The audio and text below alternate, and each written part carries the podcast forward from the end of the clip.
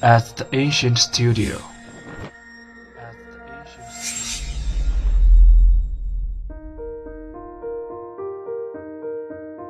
精作剧目，精作音乐，我们用声音说话。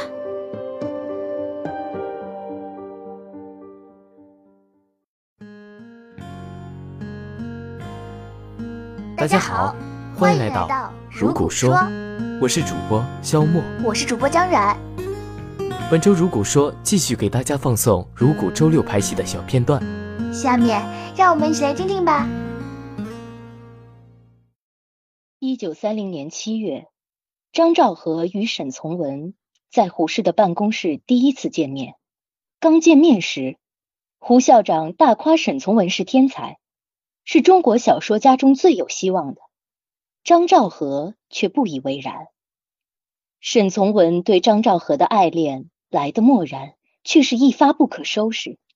写给他的情书一封接一封，延绵不绝的表达着心中的倾慕。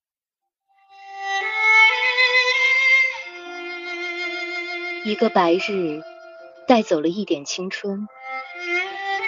日子虽不能毁坏我印象里你所给我的光明，却慢慢的使我不同了。一个女子在诗人的诗中永远不会老去，但诗人他自己却老去了。我想到这些，我十分犹豫了。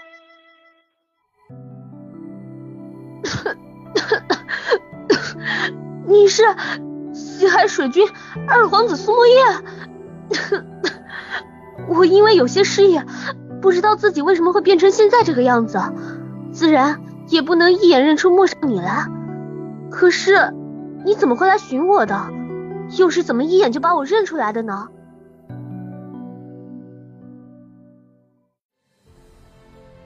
据妹妹所知，西泽大人下山只为姐姐而来。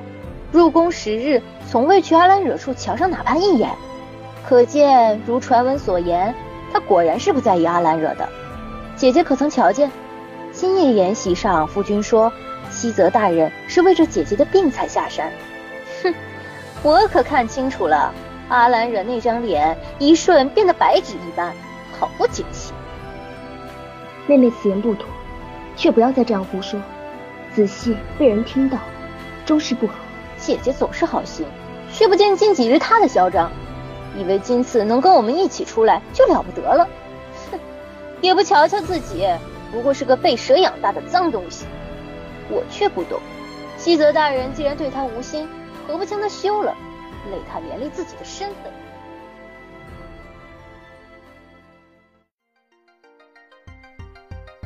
本次暖场的是我们家 CV 张小希带来的朗诵。一封由沈从文写给张兆和的情书。比起当今社会的 QQ、微信斗图，那个年代人表达内心情感最直接的方式就是用文字来抒发。那个年代的爱情是含蓄的，也是将对彼此的爱小心翼翼地包裹起来，融入每个文字中。嗯，信中有一句话就是如此：晚上做梦，总梦到生着翅膀向上飞去，向上飞去。便看到许多星子，都成为你的眼睛了。可以看得出来，沈从文是把这份爱放在心里。张兆和于他，或许就是夜晚星空最耀眼的星辰吧。嗯，喜欢一个人，他眼中的情愫是遮不住的。是的，我期待接下来，如果小伙伴们可以带来更加精彩的暖场节目。当各位小耳朵们除了听到了暖场，还有排戏的小片段。本周排练剧情讲了凤九误打误撞进入了阿兰惹之梦中，成为阿兰惹之后发生的故事。帝君为了将凤九从梦中带出，自己也进入了梦中，成为了西泽。在梦中，凤九再一次喜欢上了和帝君很像的西泽。听得出来，咱们家的小伙伴很努力的在将这段教科书般的虐恋演绎出来。嗯，我发现大家的戏感和默契度真是越来越好了。让我们一起期待下周的周六排练的精彩内容吧。本周的内容就是这些，下周同一时间，如果说你们听。